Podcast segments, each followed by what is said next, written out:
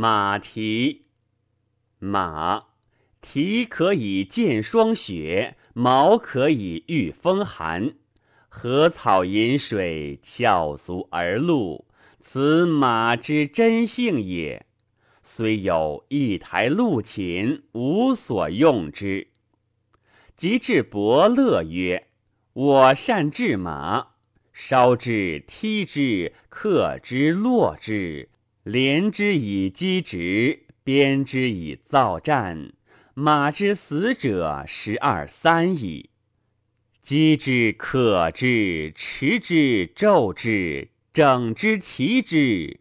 前有绝世之患，而后有鞭策之危，而马之死者已过半矣。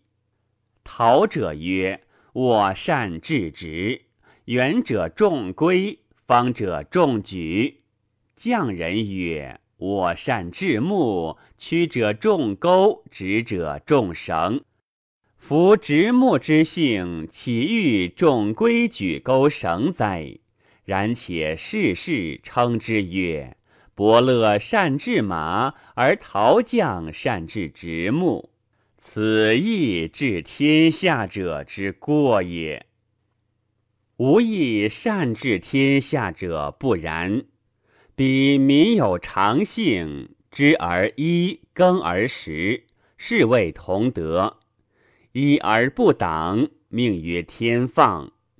故至德之士，其行田田，其事颠颠。当世时也，山无溪岁，则无周粮。万物群生，连主其乡；禽兽成群，草木遂长。是故禽兽可戏鸡而游，鸟雀之巢可攀援而窥。夫至德之士，同与禽兽居，足与万物并。呜呼！之君子小人哉！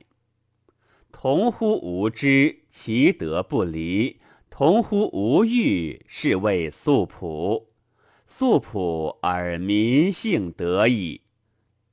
及至圣人，别谢为仁，志起为义，而天下是已矣；淡慢为乐，斋辟为礼，而天下是分矣。故淳朴不残，孰为希尊；白玉不毁，孰为规章？道德不废，安取仁义？性情不离，安用礼乐？五色不乱，孰为文采？五声不乱，孰应六律？夫残朴以为器，工匠之罪也。毁道德以为仁义，圣人之过也。夫马，陆居则食草饮水，喜则交颈相磨，怒则分背相递。马志以此矣。夫加之以横恶，骑之以越蹄，而马之介泥，因恶，志慢，鬼贤，窃佩。故马之至而太之道者，伯乐之罪也。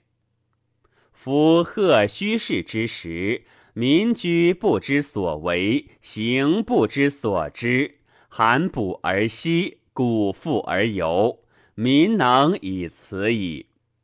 及至圣人，曲折礼乐以匡天下之行。选起仁义以慰天下之心，而民乃使志起好志，争归于利，不可止也。此亦圣人之过也。